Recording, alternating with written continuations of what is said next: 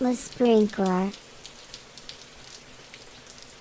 Es-tu, es-tu en mesure d'offrir une petite historique de Scrum.org? Euh, grosso modo, en, Ouais. en 30 secondes. 30 euh, secondes, ouais. euh, un des deux gars qui a créé ou qui a écrit le Scrum, créé, fondé Scrum, euh, Ken Schwaber, Ouais. a été avec la Scrum Alliance jusqu'en 2009 environ. Ben, c'est lui qui a, qui a créé la Scrum Alliance. Hein? Exactement. Euh, c'était- est-ce que c'était fait avec Jeff Sutherland ou pas? Je me souviens pas. C'est pas non plus. non plus. On est rendu Ouais. hein, on est rendu à dire... euh, Dans le temps!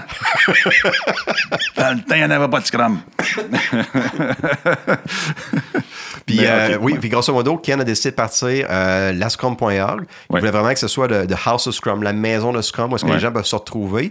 Euh, et moi, dans le temps, j'étais très attiré par la mission de, de Scrum, qui est vraiment, vraiment une coupe de ligne. C'est d'améliorer la profession des, du développement logiciel. Mm-hmm. Puis moi, je trouve que ça, ça vit dans mes valeurs, cette chose-là. Puis quand je donne la, la, la Professional Scrum with Kanban, euh, euh, je vis ça avant tout. Oui, oui. Fait, fait qu'il- il part ça, puis euh, par un processus de sélection, euh, tu soumets ta candidature pour être un formateur avec Scrum.org. Et au début, il y avait juste trois formations Scrum Master, PO. PO Ouais. et développeur. Il y avait développeur au début? Ah Oui, ok. PSD était là, Ah oui. oui, ben oui. Qu'est-ce qui s'en vient, la Scrum.org? Euh, Qu'est-ce qui s'en vient? On cherche toujours des vient? scoops ici, hein, tout le temps. des scoops de, de, de geeks de, de- de l'agilité.